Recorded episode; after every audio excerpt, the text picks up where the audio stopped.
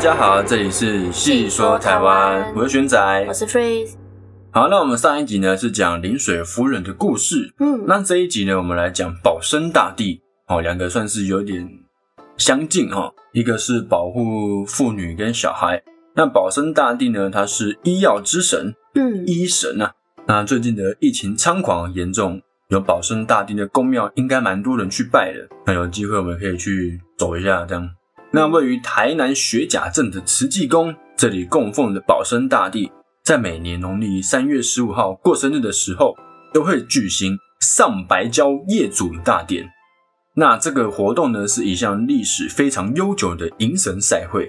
那这个慈济宫的保生大帝是当初郑成功来台湾的时候，他的部队从福建的白蕉村分灵过来的，所以呢，在那个时候呢，每年都要回去拜见主神，这样。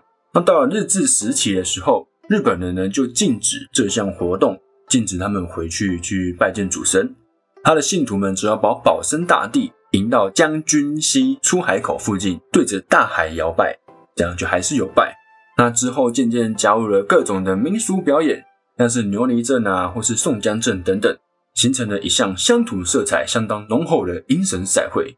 就是非常的在地。那台湾在早期还没有开发之前，到处充满着瘴疠之气，疾病丛生。早期的移民都会为保生大帝建庙。那保生大帝呢，又称为大道公，原名叫做吴涛，是宋朝福建同安白蕉人。吴涛的母亲曾经跟他说过，说，哎，自己是梦到吞下一只大白龟之后，才生下吴涛的。在生下吴涛的时候，天上布满着红霞。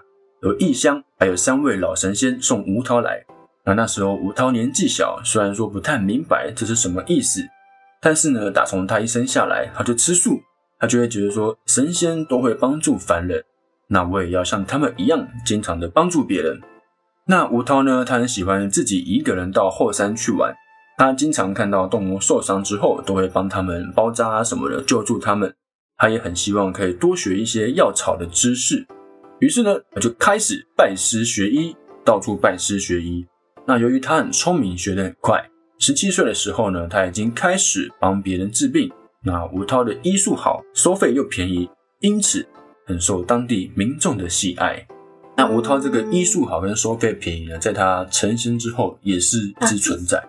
就是说，他成仙之后，他开的药签都是比较便宜的一些药材，不会说太贵，不会说什么千年人参啊这种。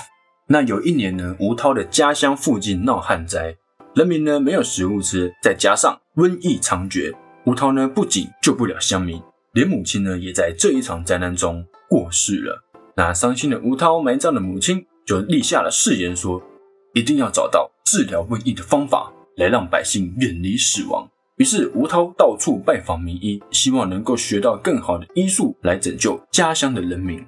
那有一天呢，吴涛独自在山上行走，突然有一位白衣老人出现在他的面前。这老人手一挥，吴涛就像被催眠一样，不由自主地跟着老人走。那不知道走了多久，吴涛回过神来之后，发现自己来到了一座山下，旁边有块石碑，写着“昆仑山”。没错，就是在中国著名的神山昆仑山。那吴涛是又惊又喜，赶紧上山拜见王母娘娘。希望西王母可以赐给自己治疗瘟疫的药方，帮助家乡的人。那西王母就笑着点头，送了一本记载各种珍奇药方的书给吴涛。那吴涛就很高兴的向王母娘娘磕头道谢。啊，一瞬间的事情而已。吴涛已经回到自己的家里了。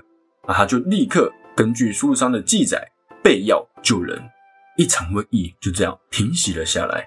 从此以后呢，不管遇到什么疑难杂症，吴涛总是可以轻易的治好。好，那刚刚那段呢，说他是因为家乡的瘟疫，哈，母亲过世，所以有王母娘娘这段嘛。那有另外一个记载是说，在吴涛十三岁的时候，他的父亲因为疾病过世，那母亲呢是因为忧伤跟着一起去，吴涛才立志学医。那吴涛的好医术呢，也传到皇帝的耳中。碰巧这个时候，皇后生了个怪病。御医和京城有许多有名的大夫都医不好，皇上便传唤吴涛进宫为皇后治病。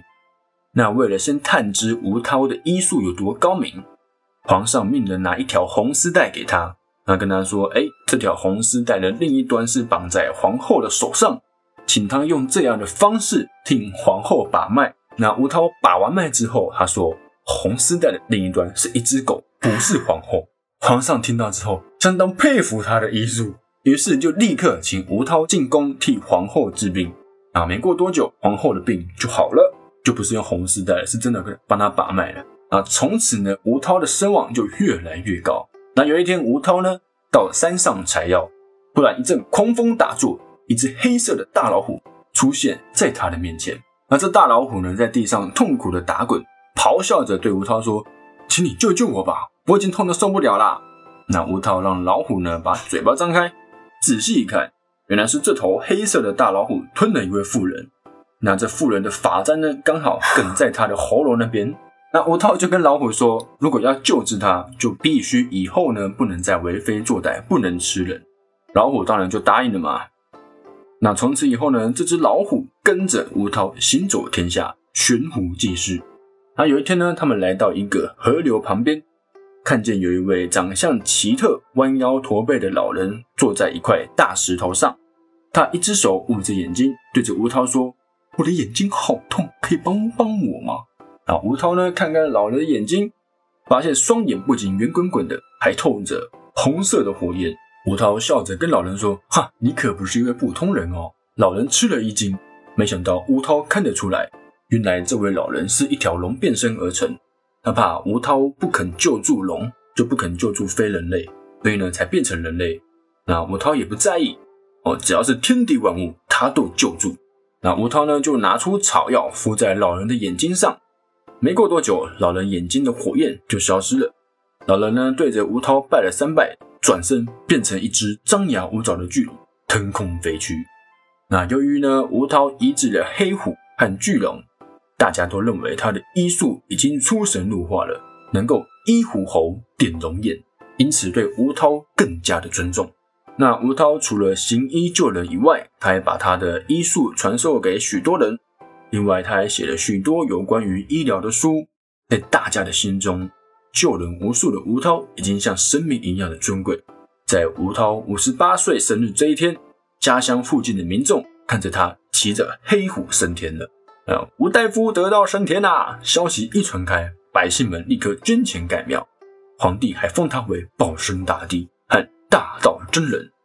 那刚刚说他是骑着黑虎得道成仙嘛？那有另外的记载是说，他是在上山采药的时候失足跌落悬崖过世的。好，那尽管吴涛已经成仙，但是民间仍然流传着许多保生大帝下凡救人的事迹。而改过向善的黑虎，哦，在保生大帝的庙中还可以看到他。那有些人会称他为虎爷。这个虎爷呢，跟我们一般家庭会拜的虎爷不太一样。那我们之后呢，会专门做一集来讲讲这个虎爷虎将军的故事。好，那除了台南学甲的慈济宫外，台北大龙峒的保安宫也是非常著名的。在每年保生大帝生日的前一天，也就是三月十四号，这里都会举行盛大的银蛇绕境活动。这可是台北最热闹的三大迎神赛会之一。好，那另外两个是什么？三大迎神赛会嘛？那另外两个呢？就是五月十三号的大道城霞海城隍庙绕境。霞海城隍庙的月老很有名。那另外一个呢，就是蒙甲大拜拜的蒙甲青山宫绕境。那有机会呢，我们来讲讲这个青山王的故事，还有霞海城隍庙，嗯，或是月老的故事哦。大家应该比较想知道月老的故事哦，因为霞海城隍庙月老是蛮有名的，蛮准的。然后那刚刚提到的雪甲慈济宫，它的药签是非常的灵验，就是保生大帝给的药签非常灵验，有很多的信徒呢去求药签，然后再去中药店抓药。那因为这样而康复的人很多，所以香火是非常的鼎盛。而且保生大帝的药签的药方组成很简单，药量也比较轻，每味药的药剂剂量通常在两钱以下，且药材呢多为价格低廉之物，嗯，就跟他生前一样，都是收费便宜嘛。那另外从药方的内容来看呢，是相当重视脾胃的调理，而且重视药膳食疗。好，那保生大帝的故事呢，又翻拍成电影跟电视剧，台湾的、大陆的都有，有兴趣的听众朋友呢，也可以去看看。好，那就是今天我们保生大帝的故事。我们下期见，拜拜，拜拜。